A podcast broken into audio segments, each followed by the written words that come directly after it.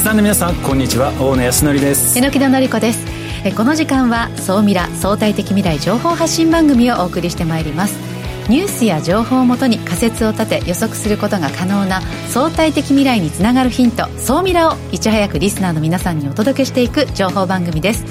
パーソナリティは大野康則さんです。よろしくお願いします。よろしくお願いします。そして日本能率協会総合研究所マーケティングデータバンクエグゼクティブフェロー菊池健二さんです。はい、えー、菊池健二です。今日もよろしくお願いします。今日はですね今大変ホットな人口に関する話題についてお届けしたいと思います、よろしくお願いします。本日未来コンパスゲストはこの方です。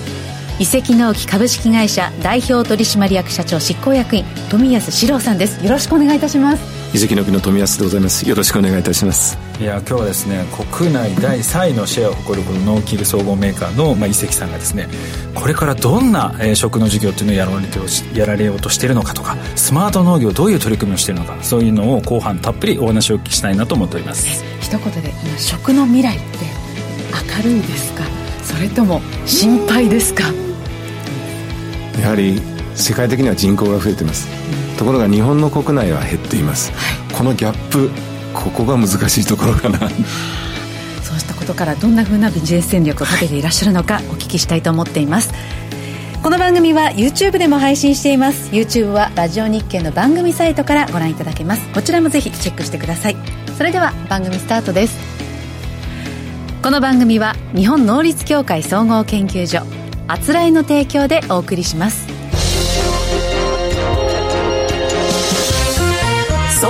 ラートレンド。総ミラートレンド。このコーナーはビジネスの最新ニュースを大野さんがピックアップそして解説していくコーナーです。よろしくお願いします、はい、よろしくお願いいたします、えー、今日はですね水素菌です。なんか今まで多分こういうの扱ったことあんまりそういう意味でないんですけれども最近ですねちょっと新しいニュースがありましてあの CO2 資源化研究所というところがですね、はい、この水素菌の事業化を、まあ、本格的にこうしていくということで実はこの今水素菌に関するニュースでこれに参入する企業要はこういった動きをサポートする動きっていうのが非常に高まってきてるんですね。でこれ水素菌ってまあ聞いたことある人もいるとは思うんですけど私自身実はあの初めて知りましてあの水素菌っていうのがですねあのこれ温泉とかそういったところにいる、まあ、菌なんですけれどもこれを二酸化炭素と、まあ、水素をこう混ぜ合わせてですね培養していくとプラスチックになったりバイオジェットの燃料になったり代替肉になったり。えじゃあ CO2 使うってことでもいいんですかそうなんですよ。なので今本当に環境にとって非常にいい取り組みでして、でちょっとですねイメージがちょっと湧かないのでもう YouTube のご覧の方はちょっと画面を見ていただきたいんですけれどもなんかねお菓子みたいなふ菓子みたいな。本当ですね。あのこれがあの出来上がると。でものすごい勢いで成長するものでして、はい、えーと、どれぐらいかっていうとですね 1g スプーン、まあ、1杯の半分ぐらいですかね。それぐらいで24時間置いとくと16トンですになるんですなるんです。ものすごい勢いで増える。すごいな。はい。桁外れのスピードでその培養してまあ増えていくっていうところで今非常にまあ注目をされている。ちょっとね想像がつかないですよね。4トントラックでも4台分になっちゃう。いやだからそこにすごいエネルギーが発生してる。なんかねこう使いようによってはそうなんですよ。ねいろんなことが本当にできてですね、あのまあタンパク質をまあ生成できるので、はい、まあ、我々が食べるものもそうですし、えー、魚がこう食べるような餌にしたりだとか、はい、あとそれを使って、まあ、プラスチック製品を作ったり、えーうん、で私が結構これどこまでこのできるのかっていうのがちょっと、まあ、今後にすごい楽しみではあるんですけどジェット燃料というかあの輸送燃料にも使えるんですね、はい、なので化石燃料に変わるようなあのものにも、まあ、使えるんじゃないかということでまあ、今非常に注目されていると。で今日まあちょっと後半にもあのご出演いただく、まあ、遺跡農機さんの取り組みの中でも、うん、その EV 化っていうところがこれからスマート農業のところで、まあえー、いろいろ機器が出てくるんですけどやっぱりこの電気だけだと動かすのがやっぱ難しいんですね。大きい農機具っていうのが、うん。はい、なのでその部分をこうどうやってこう解決していくのかなっていうのは私自身もすごくこう気にしてたんですけどこれがまあもしこう実現できて、実際にこの本当に大量生産できるようなものになれば、食の抱えている課題そのエネルギーの問題ですとかそのタンパク質の問題が解決できるなと。ね、バイオ燃料とかあるじゃないですか、はい。こう水素菌燃料みたいのがねもしかしたらできたりする。そうなんですよ。それでなんかだからかと思ったのがあのいろいろな今企業さんの注目度が集まってまして、ええ。丸紅さんですとか、富士フイルムですさんですとか、太陽石油さんとか、まあ、そういう企業さんがですね次々その、えー CO2 を活用して畜産向けの飼料の添加剤の関する、えー開発をしたりだとか、いろいろな取り組みを今してきていると知らなかったんですよ。水素菌初めて聞きました。そうなんですよ。あのーなので、まあ、非常にこれあの期待だなと思ってましてでさらにはこう栄養素もやっぱり非常にあるみたいで、まあ、動物性タンパク質としても非常に優れているので本当にこう、まあ、魚の餌動物の餌とかにもまあ使えるということで今期待をされていると。でこれからやっぱり材料の高騰化そしてあの不足ということがですね非常に求められてきてやっぱり代替化をしていかなきゃいけなかったりだとか、そのこういったものを生成するときにいかにその環境負荷を軽減させていくのか永続的にどうやって作っていくのかとかそのそれを地元でどう作っていくのかっていうところが、まあ、非常に重要なあ求められてくる要素になってきますのでこういったものは本当にこれからあの重要なアイテムになってくるのかなと。でキーワードとしてやっぱこれから代替今まで使ってたものではないものを使っていくっていうことがやっぱり重要になってくるので、素材に注目をすることで今まで見えなかったような世界っていうのが見えてくるんじゃないか。なそう今までね使ってなかったとか注目してなかったものが、ええ。それが代替として使えるようになったりするとまた新しいこう市場が広がっていくんじゃないかなと思ってますのでぜひその素材の部分もですね皆さん注目して見ていただければなと思います、ここまでは総ミラトレンドでした。一旦 CM です。相対的未来情報発信。総ミラ。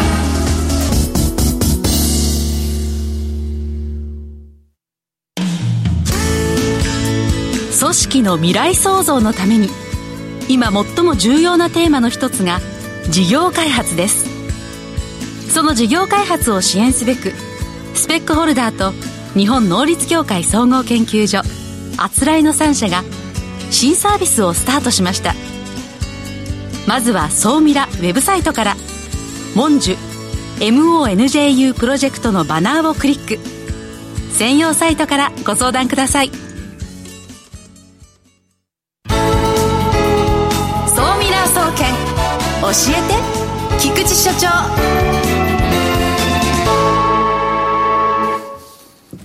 最新データから未来がわかる総ミラ総研教えて菊池所長のコーナーです。はい。さあ今回は人口とおっしゃいましたね。よろしくお願いします、はい。ということで始めていきたいと思います。今日はですね人口の統計、やっぱりビジネスってあの人口の統計とテクノロジーの進化、これとあの確実にあの未来を読み解ける、ええ。ということで絶対見なくちゃいけないデータだと。その中でまあごく最近です、えーこの2月28日に日本の重要重非常に重要な統計が発表になっているので紹介したいと思います、はい。まあ巷では相当話題ですね。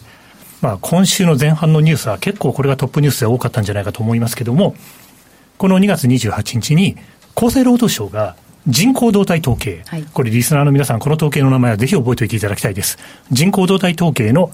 がっていうのがは速報が発表になったんですけど、このタイミングで発表になったので、去年1年間、令和4年の1年間、結局、どれぐらいの方が生まれて、どれぐらいの方がお亡くなりになられて、どれぐらいの方が結婚して、そういうデータの連携が出たわけですね。はいということで、今、とっても話題になっているのが、日本の出生数。生まれてくるお子様の数が80万人を割り込んだ。ええはい。これはですね、1899年からこの統計は取られてるんですけど、80万人を割り込んだのは初めてなんです。過去じゃ最悪の数字最低の数字が出てきたということですね、で、そうですね、岸田総理大臣がはい、大変な事態だということをですね、あのニュースでもおっしゃってたと思いますけど、まさにそういう捉え方になるとはい。いうことですね。で、ちょっとこの統計をですね、YouTube をご覧の皆様は画面でご覧いただきたいなと思うんですけども、はい、そういうわけで、出生数は、まあ残念ながら過去最小になりました。まあ、コロナの影響は大きいですよね。大きいと思います。ただ、意外だったのが、実は、私、令和4年は、婚姻件数、結婚する人の数も過去最悪になると思ってました。はいここは、実は、こ年の後半盛り返して、おう5000件ぐらいですけど、婚姻件数が増えていると。えー結婚する人は増えたんです結婚数が増えたとあよ。かったえ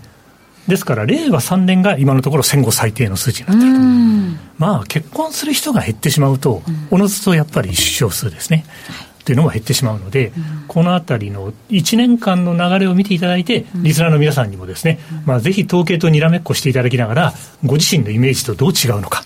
ということをですね、まあ、しっかりと考えていただけるとありがたいなと思ってます。そして皆様方、80万人を割り込んだという数字を今、私は申し上げたんですけど、ええ、こういうデータを見るときに、もともと日本は国としてどう予想してたのか、はい、そういうデータを合わせて見ていくと、はい、だんだんだんだん発想が広がっていきます。うん、ということでですね、まあ、実は日本は日本の将来推計人口というデータを人口問題研究所というところがですね、えー、数年に1回、まあ、実は最新版がこれから出るんです。今日残念ながら間に合いませんでした。ただ、2017年に出たですね、ちょっと前のデータになりますけれども、えー、YouTube をご覧の皆さんは次のページになります。ご紹介をしておくと、実は80万人を割り込むのは、もともと2033年と予想されてました。10年先の予想じゃないですか。そうです。そうです。実は、もっと先に起こる予定だったことが今10年とか何年も前倒しで起こってる。それはあんまり良くないんですよね。良くないですね。これでもどどうなんですか？毎年ずっと下がり続けてるんですよね。ということは政府が今までずっとその対策をしているのがあんまりうまく機能してないということなんですかね？はい、そうですねあの少子化対策に関してはかなりいろんなことをやってますしあのちょうど今年2023年の6月に出るえー、日本政府の骨太の方針はしっかり見ておいた方がいいなと思うんですけど、そこで少子化対策を多分トップに持ってくる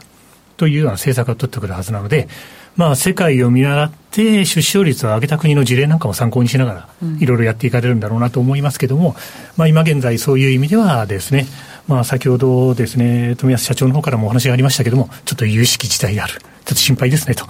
いうのが今の日本の状況。ただ、世界は人口爆発と言われてますので、その辺のコントラストがなかなか難しいなという感じですね。はい。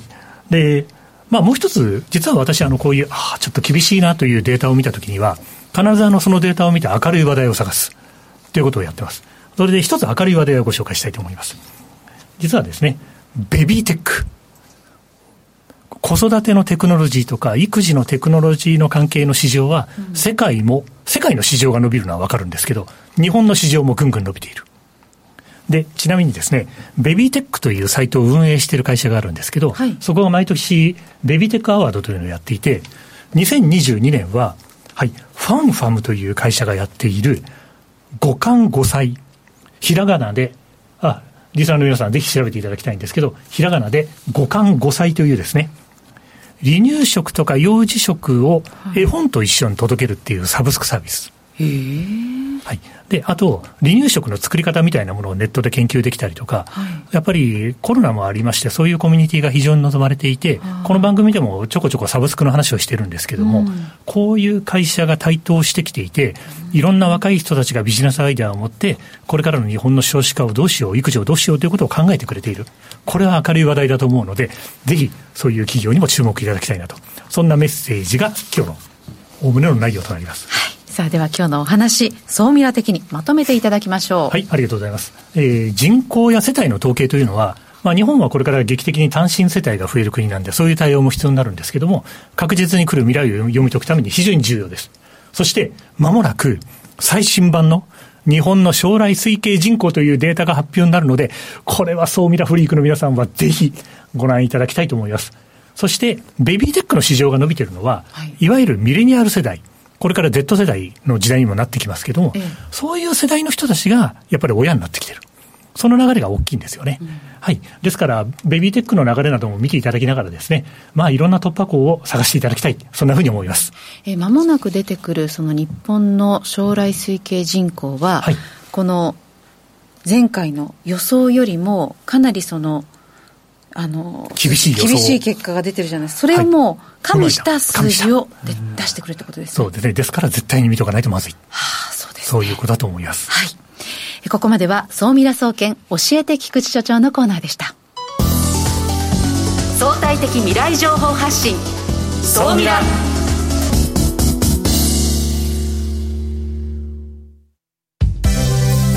ここで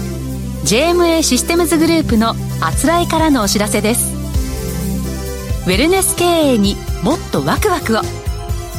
企業のウェルネス経営を強力にサポートするウェルネスエールウ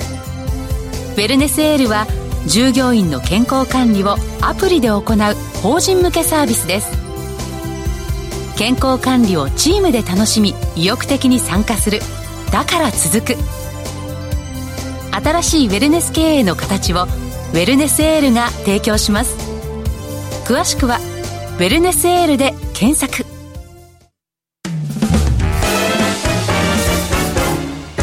未来コンパス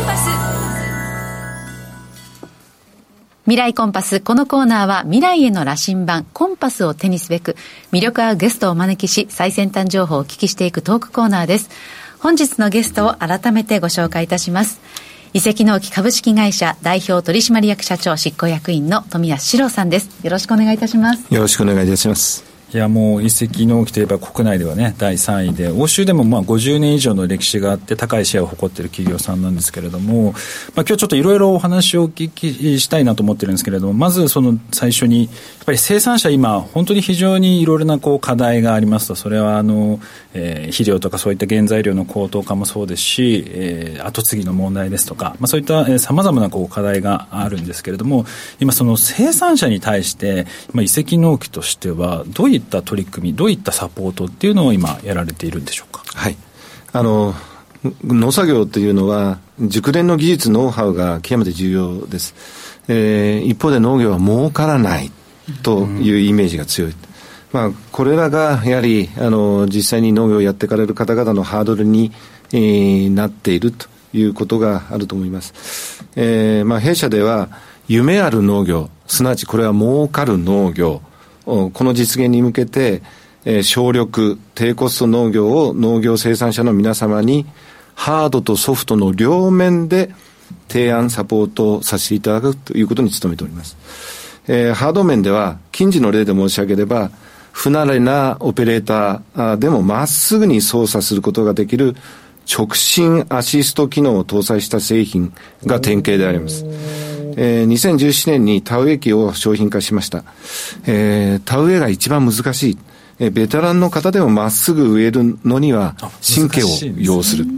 えー、このアシスト機能ならば、不慣れな方でも、いや、私でも、熟練者のように作業が可能。えー、一方でベテランの方にとっても疲労軽減、えー、につながります。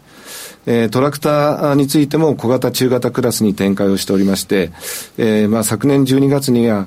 刈り取りのコンバインにも直進アシスト機能を搭載しております。えー、まあ今後ともそういったところから拡充をしていく予定で、えー、新しく収納される方、あ熟練の農家の皆さん、いずれにも力になる機会を展開してまいりたいというふうに考えています。えー、一方でソフトの面、うんえ、私ども茨城県のつくばみらい市に夢ある農業総合研究所というのを設けておりますが、こちらでは先端営農技術などの研究、実証を行っております。えー、この略称夢総研を起点に、えー、全国に展開しております販売子会社等を通じ、えー、生産者の皆様へスマート農機等を活用し、各地域に合った営農技術、えー、すなわちノウハウ、等を提案させていただいております。まあ、こうした活動で農業への抵抗感を和らげる、えー、少しでも楽にしていただく、なっていただくということ、まあ、この辺が我々、えー、やるべきこと、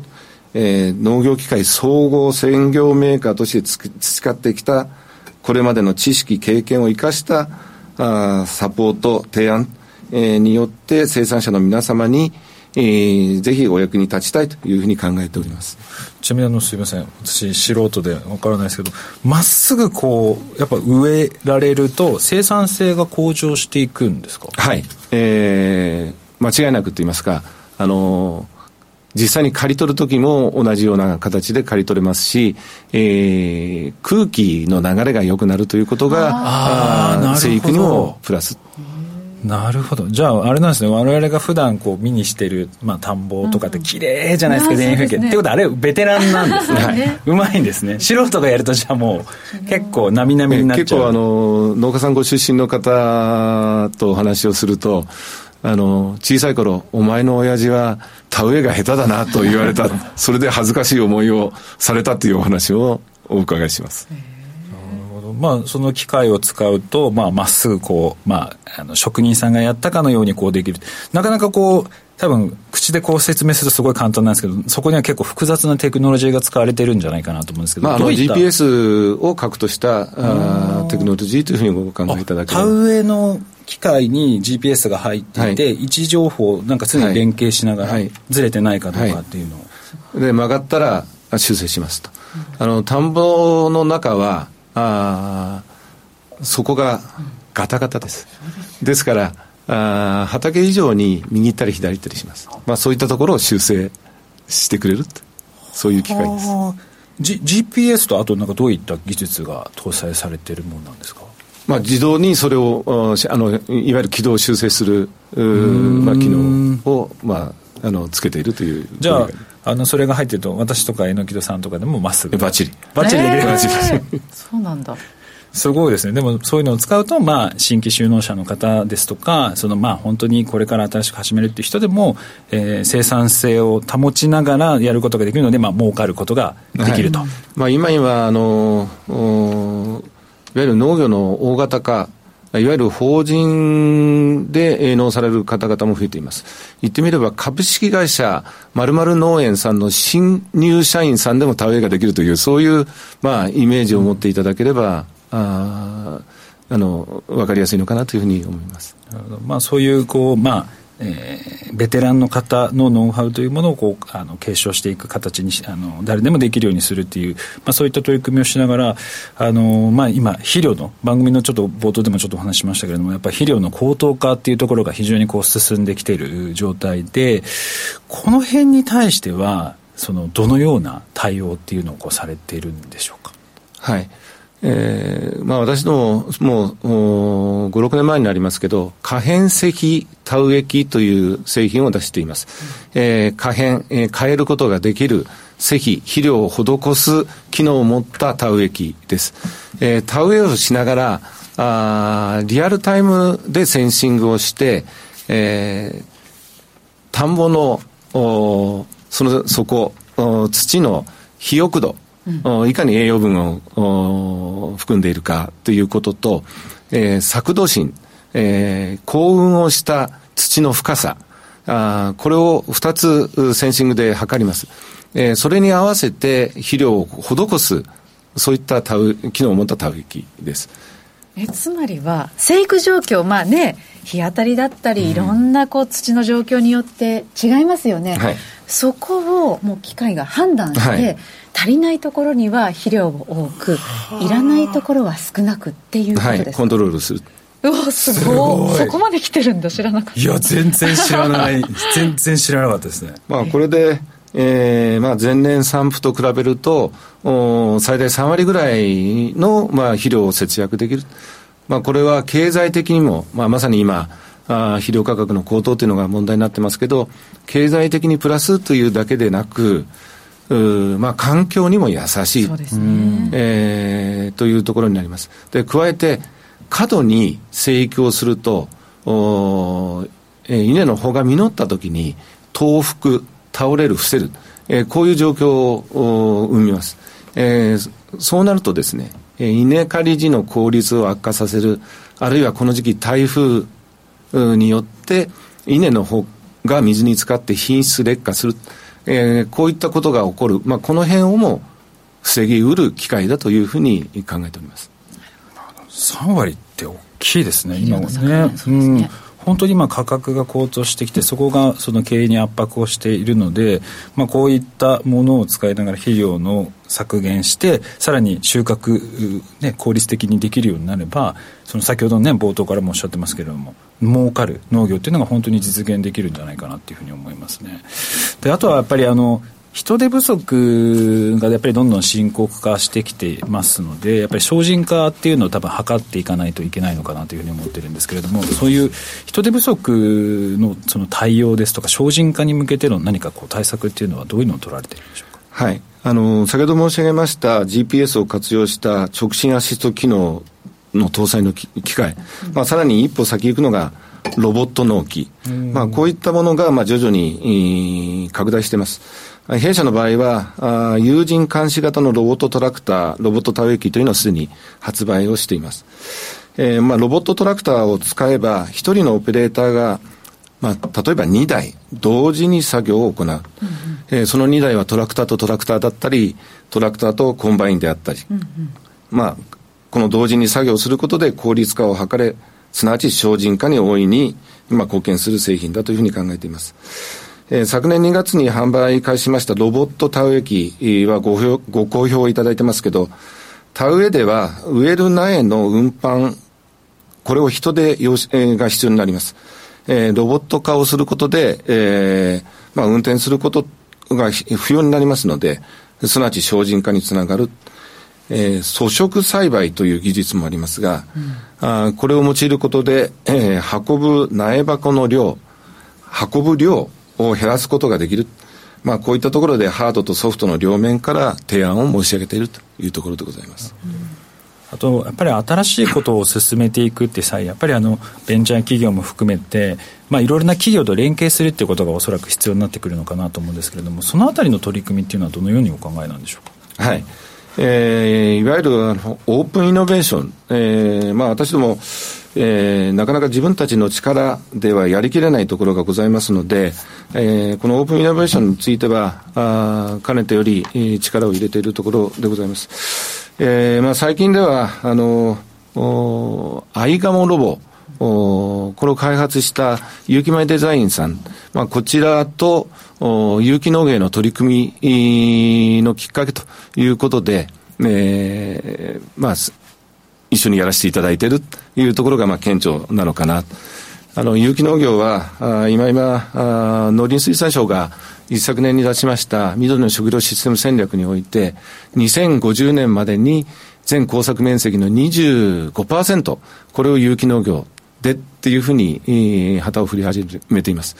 えー、まあ、環境ということを考えた場合に、大きなテーマだと思っています。まあ、そういったところを、スタートアップ企業さん、えー、オープンイノベーションで一緒にやらせていただいているというところでございます。あの有機農法でよくねアイガモがあの可愛らしい姿で田んぼの中にいるのを見たことありますけど、それがロボットなんですね。アイガモロボ？どういうものなんですか、はい、えなんかあのそれはロボットの形アイガモの形ではないんですね。えあの田んぼの上を、はい、おまあ、よく商品名申し上げていいのかルンバっていうのがありますね、はいはいはい、ええ。ルンバが走っているというイメージをお持ちいただければ結構かと思いますけど太陽光で、えー、動きます、まあ、GPS 機能をこれも有して、えーまあ、田んぼの中基本的には田植え後約3週間4週間、えー、この機械を稼働させることで雑草の成長を抑制するというところにまだまだ話を聞きたいですね。ね新しい取り組みをやってますのでちょっとこの後総ミラーアフタートークの方で後半たっぷりお話をお聞きしたいなと思っております。今週も榎田さん菊池さんありがとうございました。ありがとうございました。この番組は日本能率協会総合研究所あつらえの提供でお送りしました。